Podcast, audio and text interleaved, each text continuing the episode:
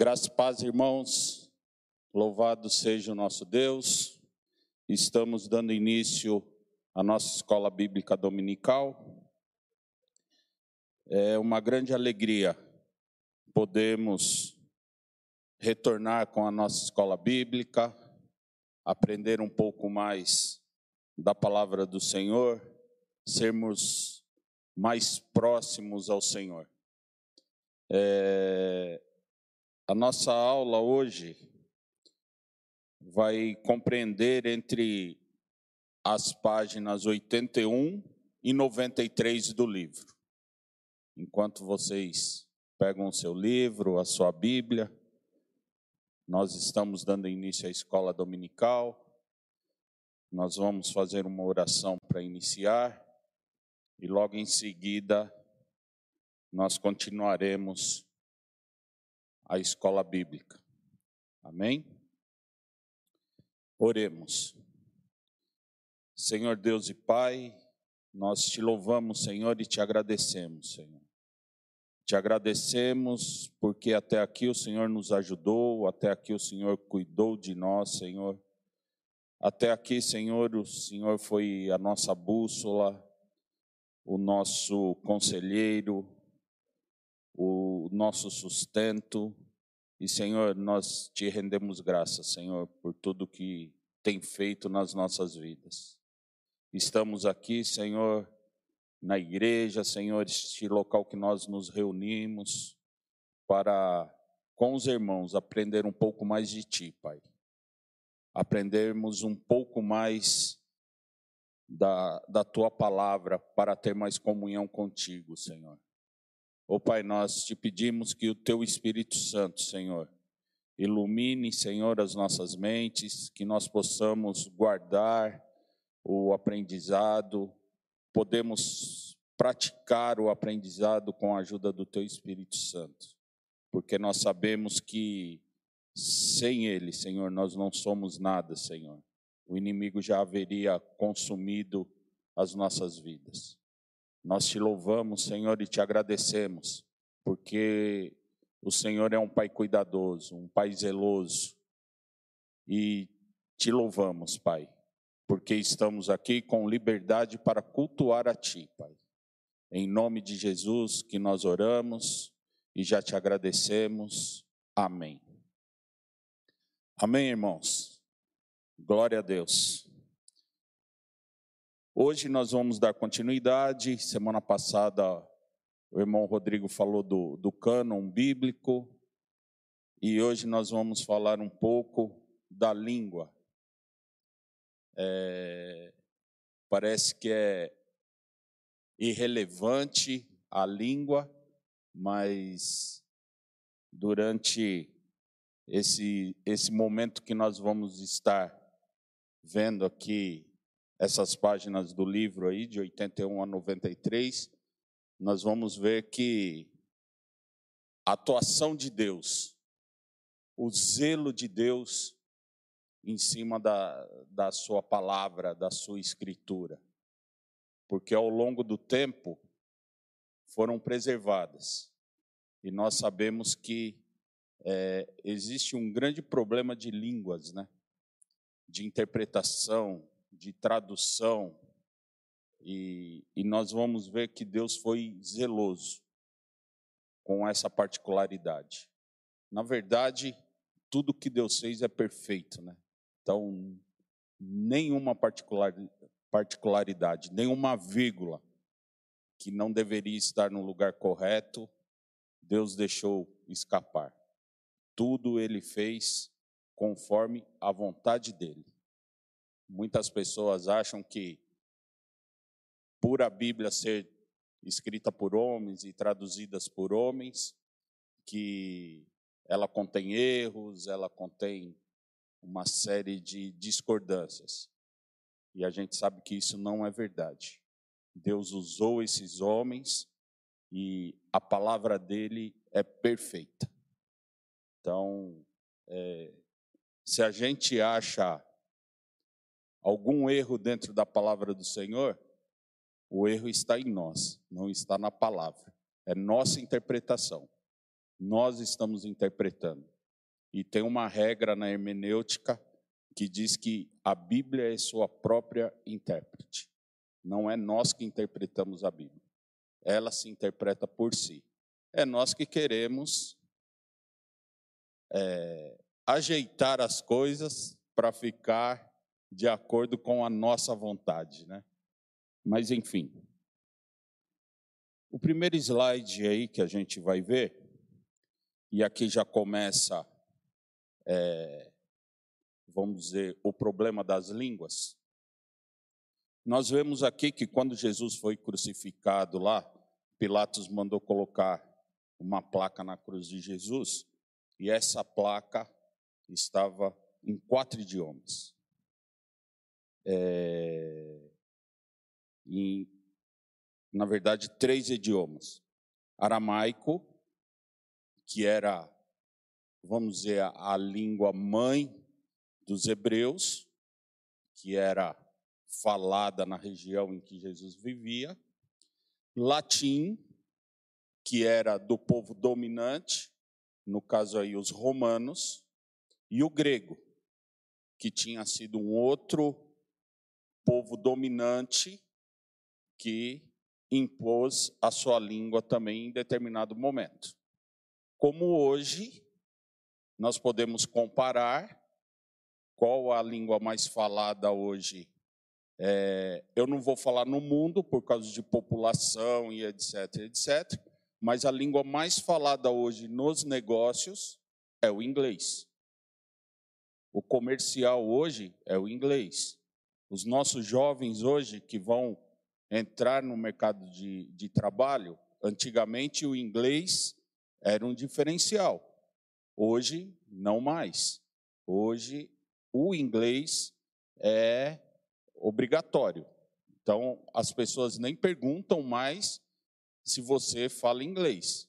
Isso você já tem que falar.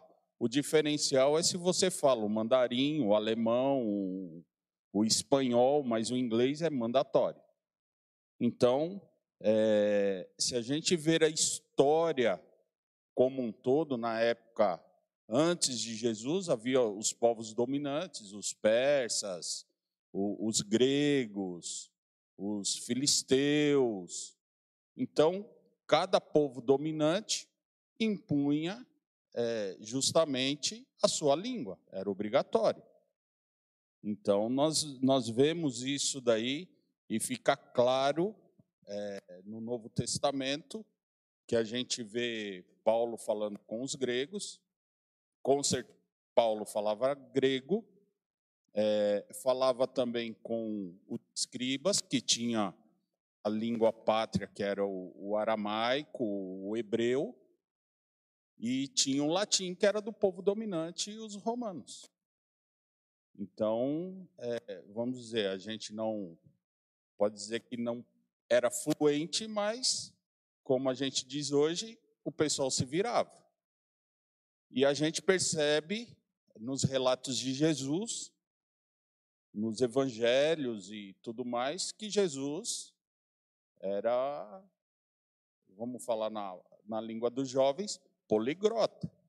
Ele, ele falava, no mínimo, o aramaico, que era a língua pátria dele, ele falava o hebreu, ele falava o latim, porque quando Pilatos estava conversando com ele, Provavelmente ele respondeu em latim para Pilatos e também falava o grego. Então, no mínimo, ele falava as quatro línguas. Então, a gente percebe que é, Jesus era um homem perfeito, apesar de ser homem.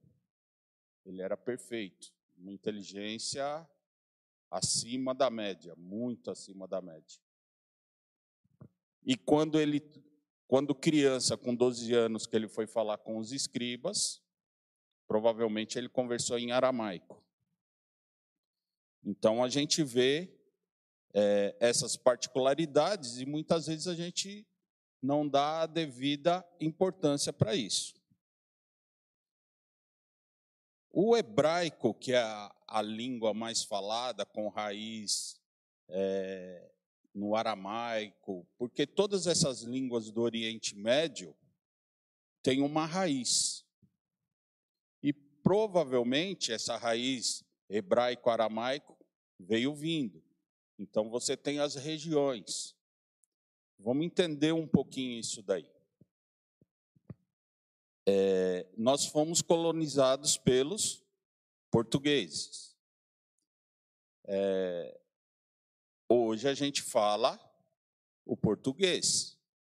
O nosso português é igual ao português de Portugal. A gente consegue até conversar, mas muitas palavras são diferentes. E se a gente for conversar com o português, eu tenho o pai de uma amiga minha, ele é português, é, e se ele for falar o português de Portugal, a gente não entende. É enrolado, tem, tem palavras. É... Então, na época de Jesus era a mesma coisa. Você tinha o aramaico do, do Alto Oriente, do Médio Oriente, do Baixo Oriente. É, quando ele conversou com a samaritana ali, era um aramaico diferenciado. Então, é, isso a gente chama de dialetos, né? Havia vários dialetos na região. Como aqui no Brasil. Aqui no Brasil, todos nós falamos português.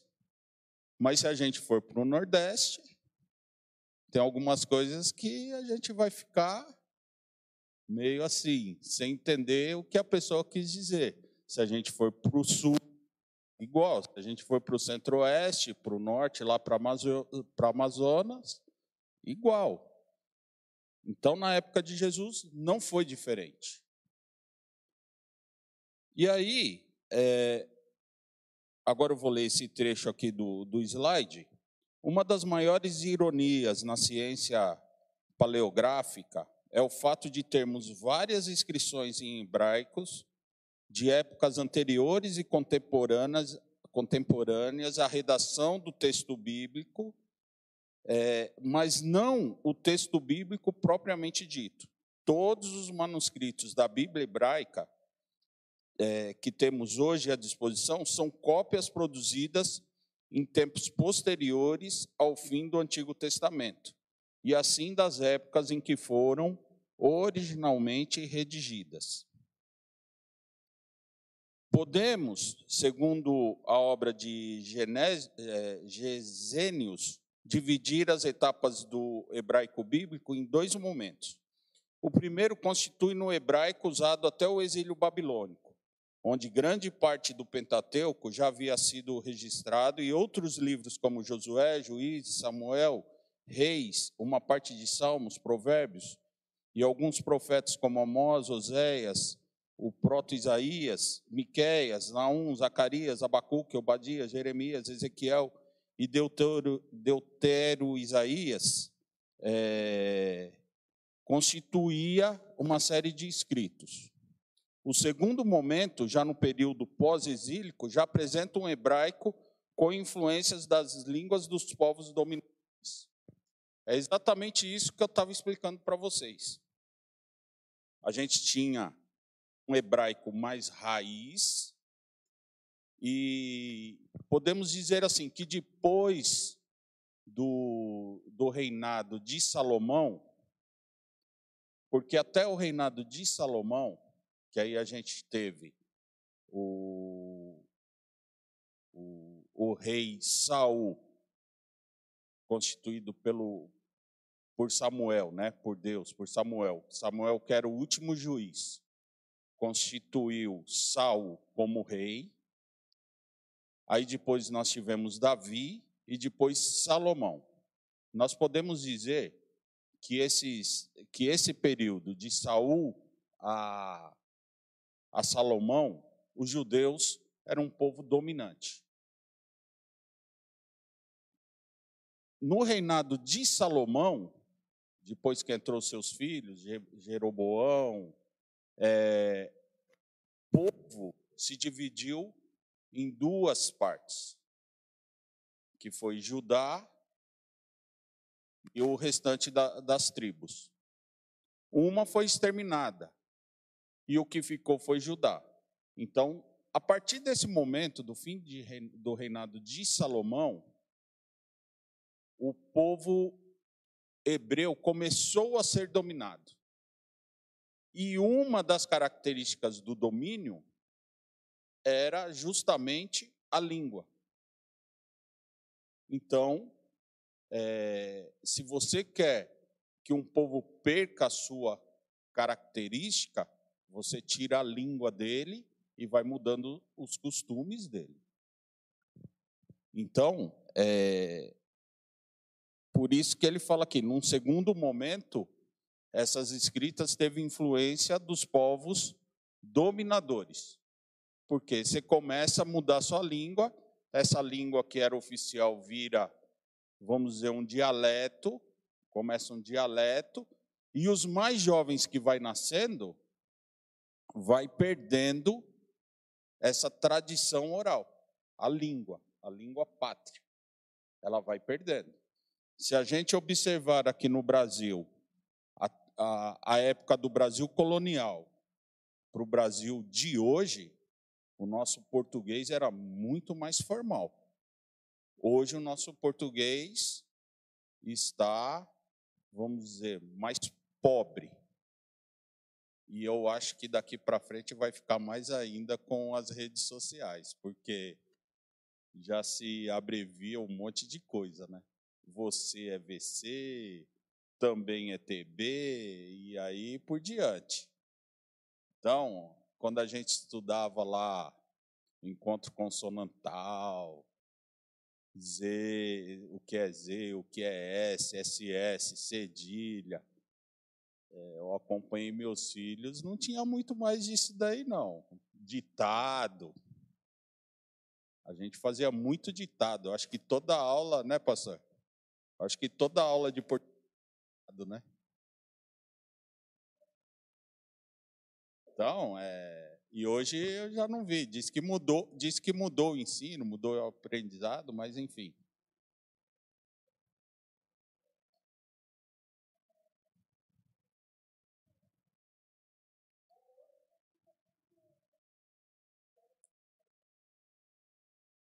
É, hoje, hoje assim, né? Eu acho que a gente escreve muito pouco a letra cursiva, não se escreve mais, é tudo no, no teclado. É tudo no teclado. É, e a leitura também, a gente sabe por estatística que o povo brasileiro é um povo que não gosta de ler. Né, Del? O Del agora está gostando, está fazendo seminário. É, segundo eu acompanhei meus filhos na escola, diz que a leitura vai ensinar você a escrever. Mas se a pessoa não gosta de ler, ela não vai aprender a escrever. Então, a gente fica assim e vai caminhando.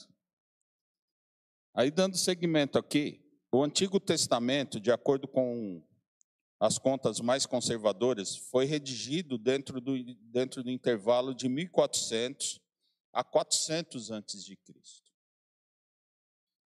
É, entretanto, todo esse período que compreende um milênio, a única forma de transmissão do texto é, foi por meio do processo de cópia manual a partir dos originais. Mas essa cópia dos originais, e aqui é um detalhe interessante, é, como foi redigido esse original?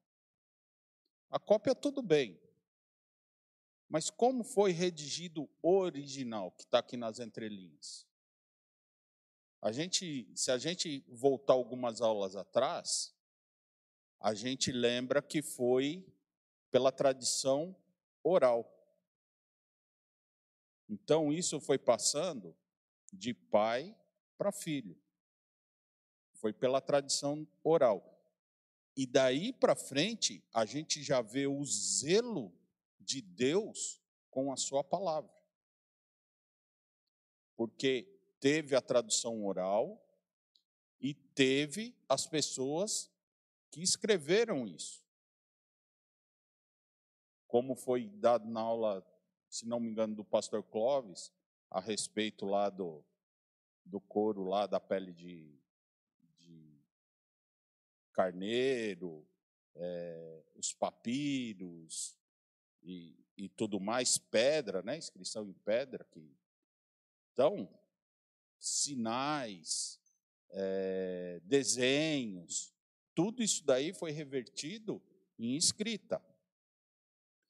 Então a gente vê o zelo de Deus com a sua palavra desde então.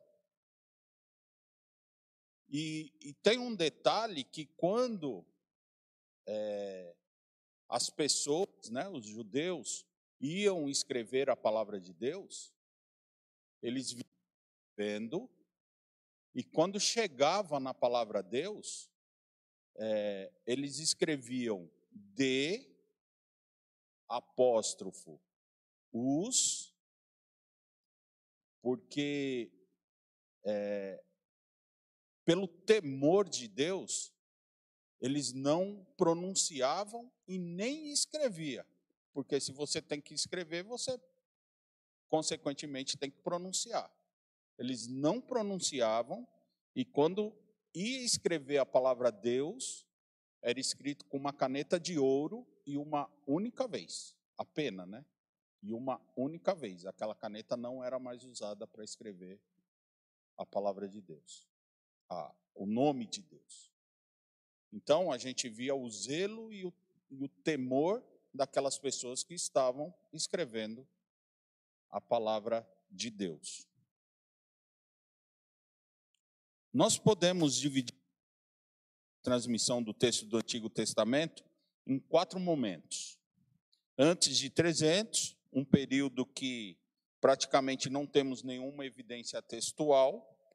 De 300 a, a 135 depois de Cristo, a primeira evidência te, textual depois da revolta. E o ponto é, de 135 a 1000 ponto alto da atividade dos maçoretas. Quem que era os maçoretas? Os maçoretas eram escribas que se dedicaram a escrever a palavra de Deus. Era justamente esses caras que estavam escrevendo a palavra de Deus, que tinham zelo, que trocava a caneta, que E aí, nas entrelinhas aqui, a gente vê de novo a fidelidade daquilo que Deus vinha preservando durante, que nem diz aqui, milênios, desde quando começou o mundo. Porque como que chegou a história de Adão e Eva? Até os nossos dias. Se lá naquele tempo não tinha escrita. Como que chegou essa história até hoje? pela tradição oral. E ela veio vindo, e em algum momento alguém passou isso, vamos dizer assim, mais popularmente, para o papel, e chegou até nós.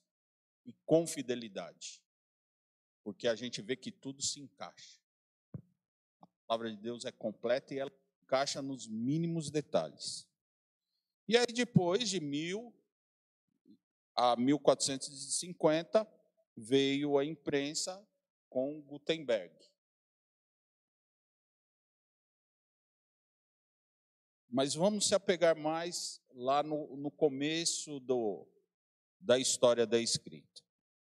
Não há nenhuma evidência direta de algum texto transmitido antes de 300 antes de Cristo. Então foi exatamente aquilo que eu acabei de falar. Era por tradição oral, porque não tinha nada escrito. E aí a gente percebe o zelo de Deus de novo nos homens, nas pessoas que transmitiam a palavra de Deus. O temor que tinha, o cuidado que tinha de transmitir a verdade. E, e o que a gente percebe é que não tinha nada para as pessoas se embasarem, nenhuma anotação, era experiência de vida, era aquilo que Deus vinha fazendo na vida das pessoas, aqui, é, agia e as pessoas iam transmitindo isso de pai para filho. Exemplos de pai, exemplos de família, e esse negócio foi para frente. E aí eu vou abrir uma aspas aqui. Hoje a gente com não sei o número preciso de Bíblias que a gente tem, Bíblia do profeta, Bíblia da mulher, Bíblia do homem, Bíblia do servo, Bíblia do apóstolo, Bíblia do diácono, Bíblia e Bíblia e Bíblia e Bíblia. E o cara sobe no púlpito e a gente vê o que vê aí durante os anos aí, né? E isso eu comento sempre com a Cleide. Eu glorifico a Deus é, pelos homens que Deus levantou nessa igreja. Porque eu lembro que quando o pastor Maurício chegou nessa igreja, e a irmã Celina está aqui, o irmão Zé, é, pastor Clóvis ainda não estava.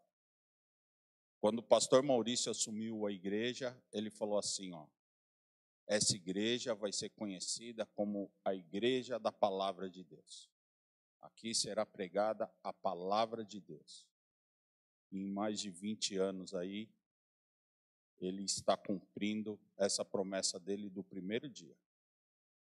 Então, são homens tementes a Deus que Deus levantou nessa igreja e a gente tem que glorificar e agradecer a Deus todos os dias, porque são instrumentos na, na mão do Senhor.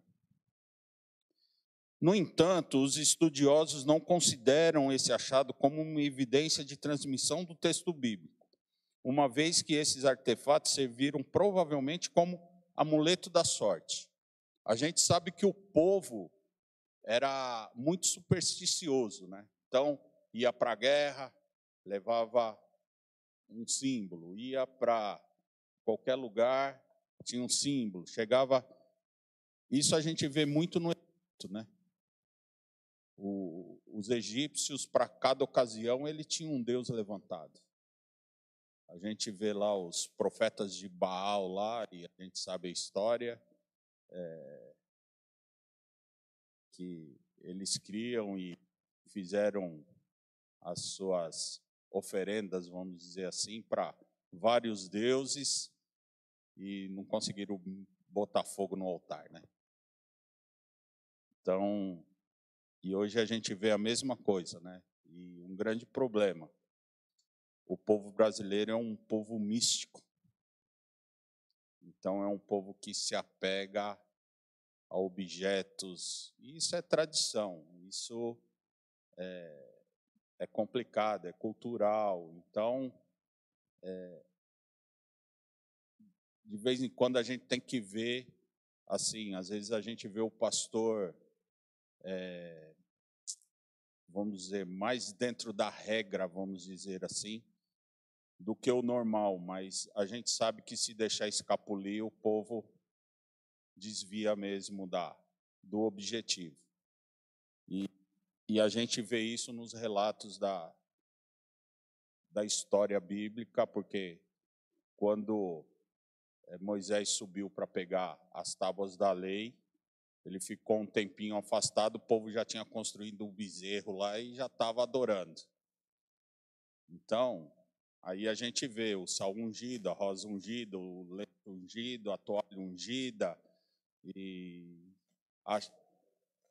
Passar. o copo d'água em cima da televisão, do rádio. É, mas é, eu vi uma certa denominação, né? que a gente está no YouTube não pode falar, mas eu vi um, uma certa denominação que o pastor falou, aí ele se corrigiu, né? Ele falou: não, coloque lá em cima do seu rack, do aparador, porque hoje a televisão não dá mais para pôr o copo d'água em cima. Então, mas aí põe em frente da televisão que de repente, a hora que ele levantar a mão lá para ungir o copo, pega mais, né? Então, a gente vê que é místico o negócio, né? E é complicado, e o homem dá, dá vazão a isso. E, e cada dia fica mais complicado. É, esse primeiro momento, anterior ao ano 300 a.C., foi um período em que o judaísmo chegou em suas principais conclusões em termos de cânon. E o uso ou não desses documentos dentro do contexto religioso era reconhecido por uma autoridade do texto. E isso foi dado na aula passada com o Rodrigo, que esse texto era analisado, as evidências, o escritor, quem foi escrito.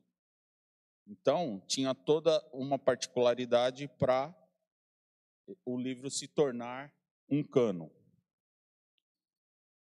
O tipo de escrita desse período foi o, o paleo-hebraico. Além da forma arcaica do hebraico, o texto era consonantal, onde cada palavra provavelmente era separada da outra pelo uso de pontos.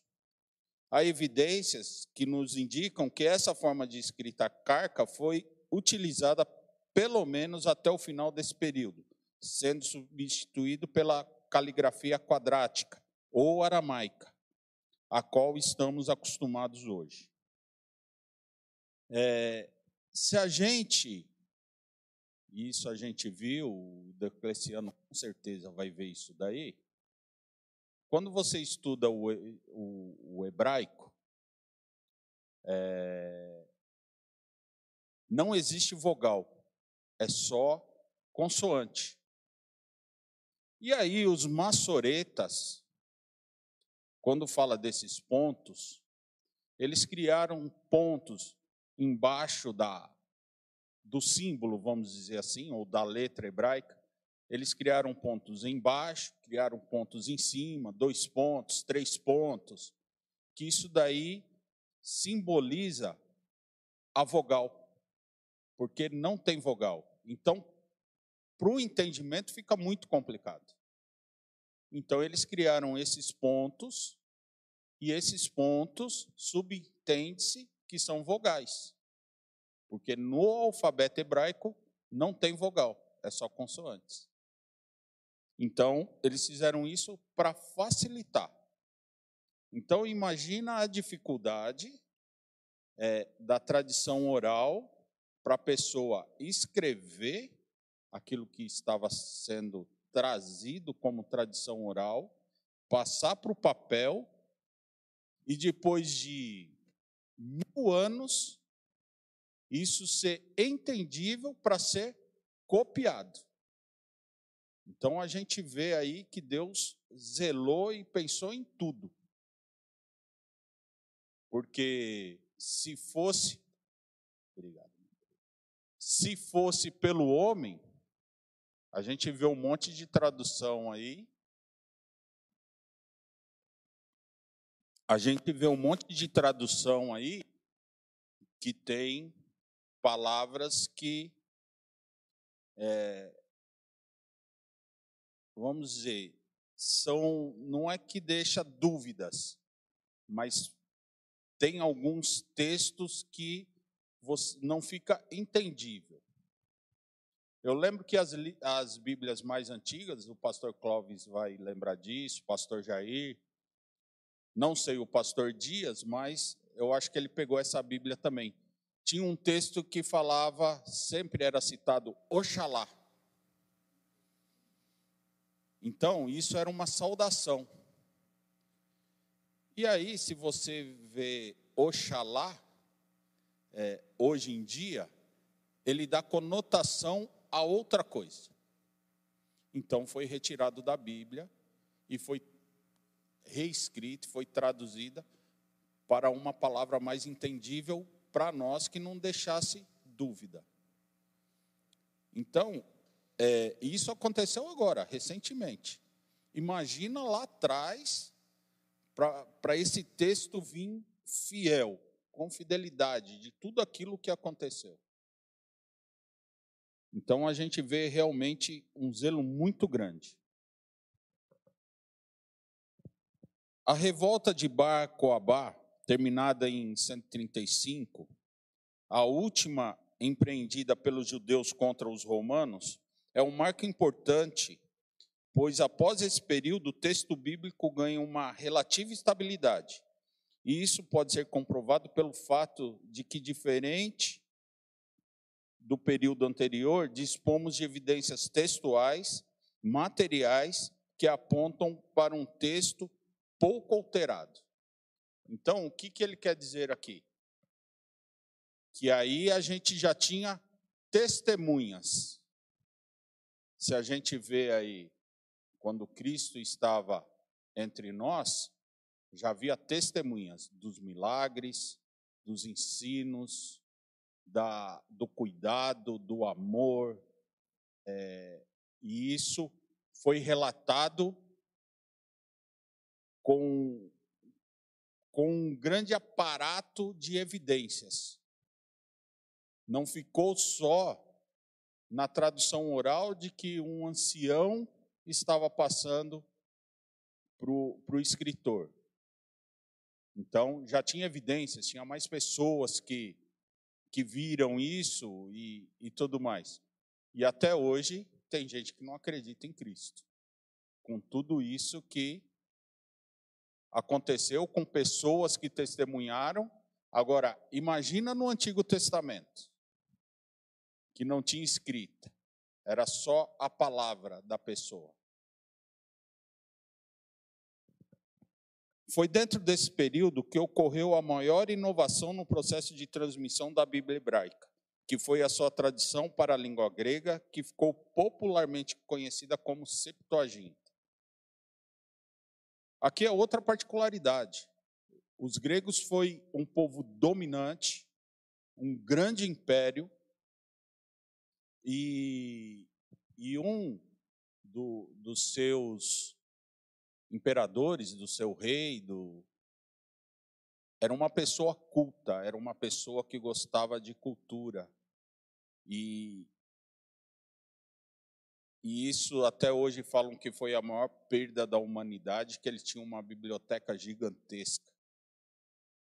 Com todos os povos que ele dominava, ele guardava é, a cultura, os ensinos, e essa biblioteca é, pegou fogo pelos relatos aí e se perdeu tudo. Provavelmente um outro povo dominante que dominou os gregos acabou com tudo isso daí. É, então, é, a gente via a cultura dos gregos, um povo culto, e que fez a Septuaginta, que era uma Bíblia hebraica. Outro documento importante que vale a pena ser mencionado é a redação do Pentateuco samaritano, criado pelos samaritanos que estabeleceram uma forma de culto a Yahvé baseados no Monte Ebal e Gezerim.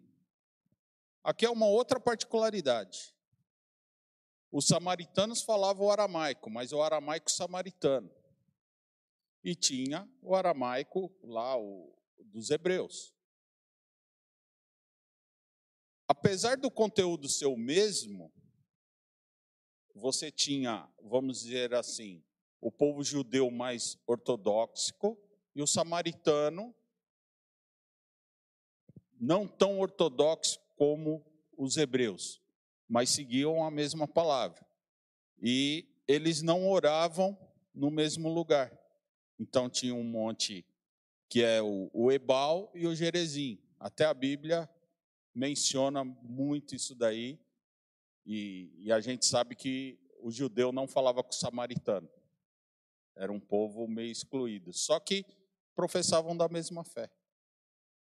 Eles só, é, vamos dizer, adequou, mas eles tinham uma outra forma de culto e o judeu não aceitava e eles também não aceitavam do judeu. É, é briga tola, vamos dizer assim, né?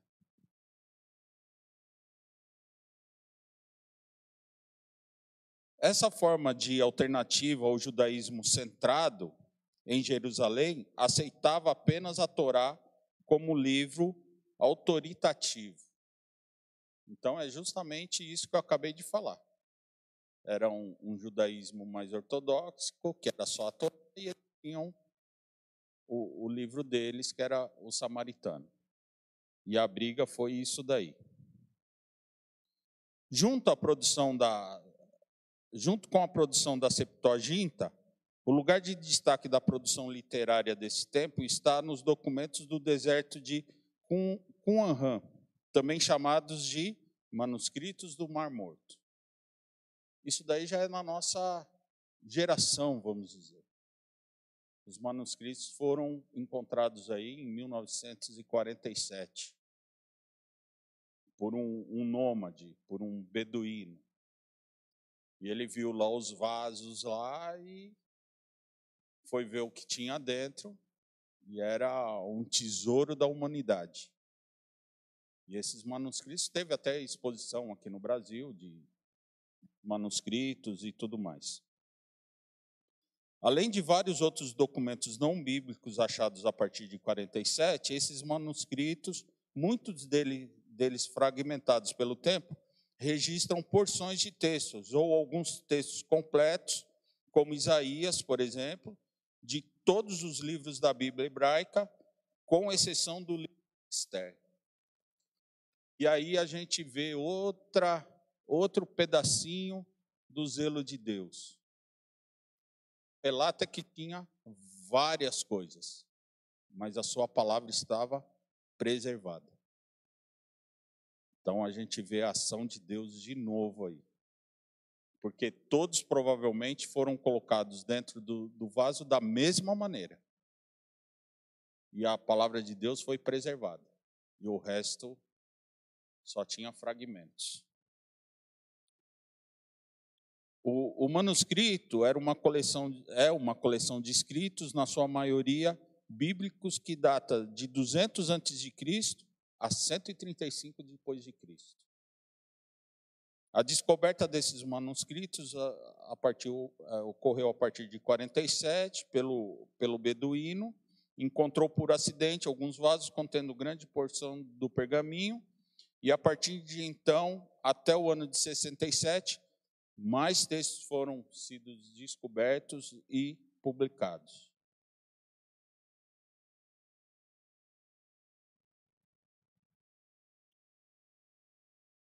Dentro dessa primeira fase, foi produzido documentos importantes da tradição é, rabínica judaica, o Talmud. Dependendo de onde o Talmud foi redigido, ele recebe um nome: Talmud palestino e o Talmud babilônico. O Talmud versa sobre inúmeros assuntos que fazem parte da vida cotidiana e religiosa dos judeus. Vamos dizer que era um diário mas um diário entre aspas, né? É, que os doutores da lei da época, os escribas é, da época, quiseram meio que impor leis que não era era mais leis voltadas a si, não as leis universais de Deus. Então aí e hoje é usado ainda o Talmud.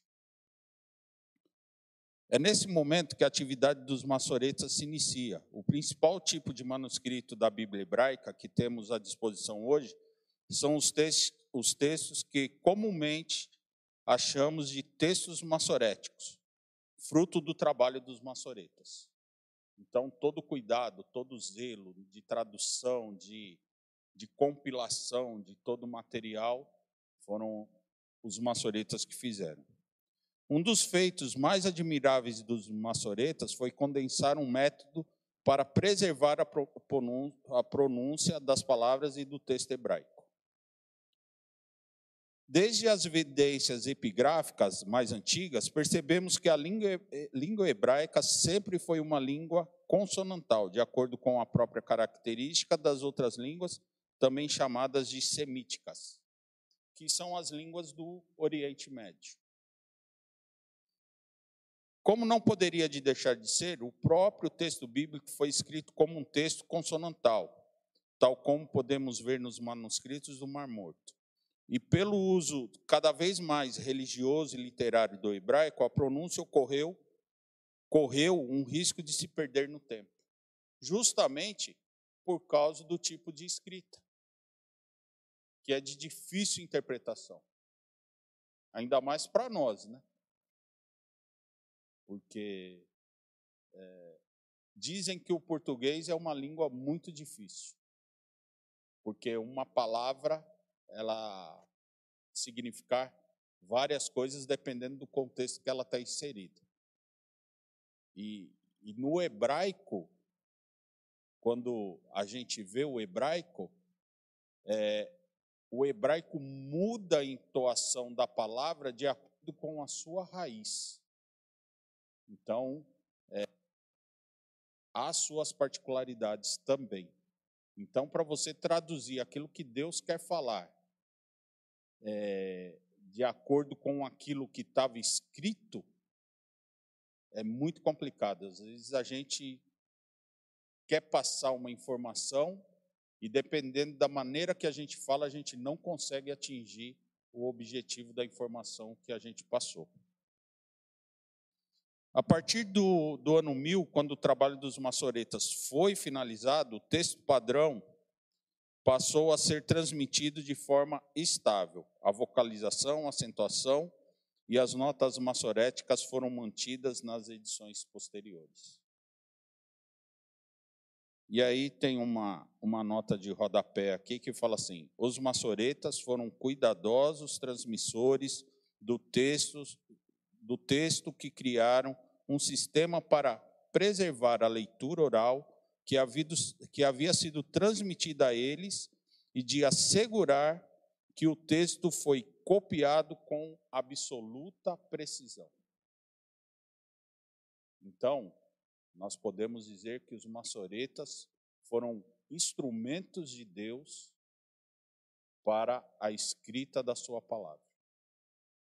Porque eles conseguiram pegar aquilo que era oralmente passado a eles e com precisão retransmitir para nós termos o sentimento que a palavra de Deus nos traz. O sentimento de esperança, a fé, o cuidado, o amor, a comunhão.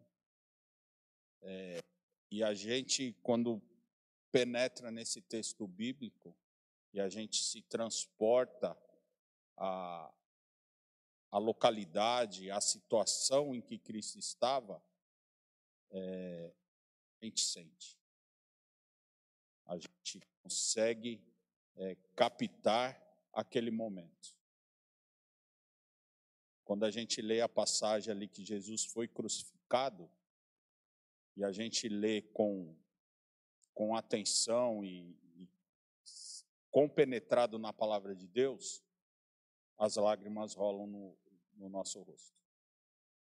Então, é, é algo assim que Deus zelou e vem zelando até hoje. E é por isso que nós temos que agradecer a Deus, pelo seu cuidado, pela sua palavra, pelos homens que ele levanta hoje com zelo de pregar a sua palavra. Amém? Vamos orar, encerrar, que eu avancei um pouquinho no horário, né? Senhor Deus e Pai, nós te louvamos e te agradecemos, Pai. Te agradecemos pelo cuidado da tua palavra. Nós cremos, Senhor, e acabamos de ver que realmente o Senhor zelou e zela pela tua palavra. Muito obrigado, Senhor, pelos homens, Senhor, que o Senhor, que o Senhor levantou para dar continuidade, Senhor, a esse zelo, o cuidado com a tua palavra. Muito obrigado, Senhor, pelos pastores aqui da nossa igreja, Senhor, que zelam e cuidam, Senhor, da tua palavra e transmitem, Senhor, a tua palavra de forma eficaz, Senhor.